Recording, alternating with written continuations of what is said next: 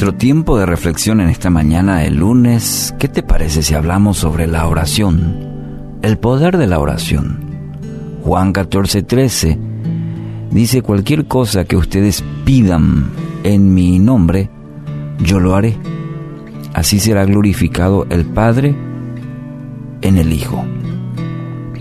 Cuando recordamos y leemos en las Sagradas Escrituras, vemos a Moisés clamando a Dios.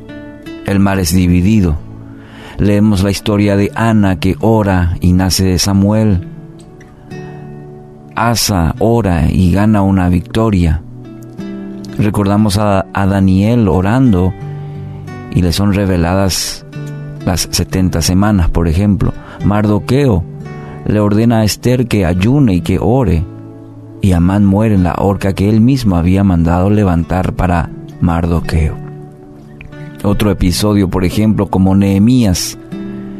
Nehemías ora y el corazón del rey se ablanda en un minuto. Elías ora y la lluvia desciende a la tierra. O Eliseo, que ora y el Jordán es dividido. Eliseo ora y un niño resucita.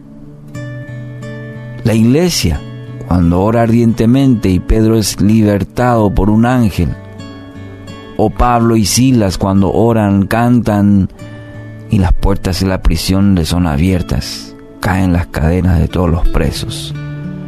Y así podría ir mencionando horas, citando a hombres y mujeres que experimentaron el poder de la oración.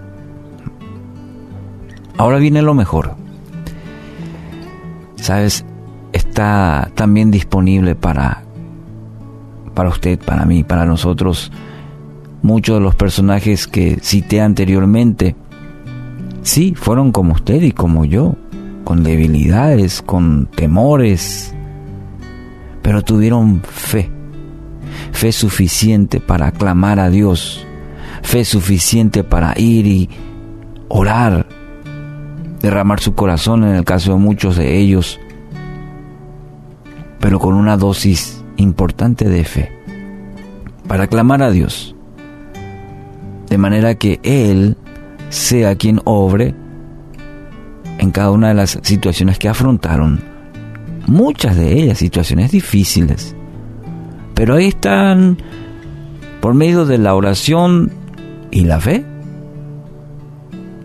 orando, depositando toda la confianza y hoy leemos esas historias en la Biblia, leemos esos personajes bíblicos, muchos de ellos en la galería de la fe, pero no están ahí en la galería simplemente para admirarlos, sino para imitar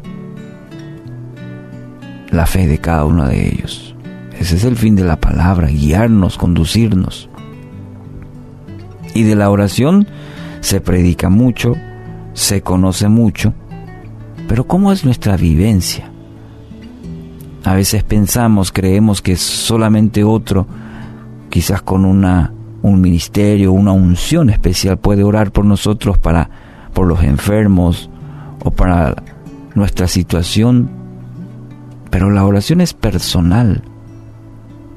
Y la fuente de poder a través de la oración es para cada uno.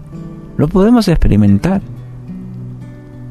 Hoy ya sea que estés manejando, estés en el colectivo, estés en pleno quehacer, puedes estar en una actitud de oración, conectado a, a la fuente, que es Cristo, a través de su Espíritu Santo. La promesa dice en 1 Juan 5, 14, 15. Me gustaría que tomes esto, este versículo, inclusive lo digas con tu palabra, lo proclames, Dice, y estamos seguros de que Él nos oye cada vez que le pedimos algo que le agrada. ¿A quién? Y al Padre. Y como sabemos que Él nos oye cuando le hacemos nuestras peticiones, también sabemos que nos dará lo que le pedimos. Qué linda promesa para arrancar esta semana, una semana muy especial. Tome el versículo 1 Juan 5, 14, 15, anótelo. y no solamente en un papel o en su Biblia, anótelo en el corazón mediante la hora del Espíritu y le recuerde, le dé esa seguridad que dice el apóstol aquí. Estoy seguro de que Él me oye cada vez que le pido algo que a Él le agrada, que está de acuerdo a su voluntad. Y como sé que Él me oye cuando le hago mi petición, este, puedo saber que me dará lo que le pido. Aférrese y camine en esta promesa, hoy, esta semana. Entonces, el desafío para hoy, tome la decisión de pasar más tiempo en oración,